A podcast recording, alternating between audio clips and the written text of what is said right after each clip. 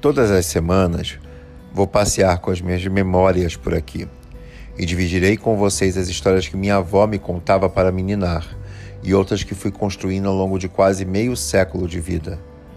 Mas não esperem por contos de fadas e nem por realidades cruéis. São fantasias que aconteceram e fatos que foram inventados. Ou nada disso. Esse é o podcast Histórias de Ninar.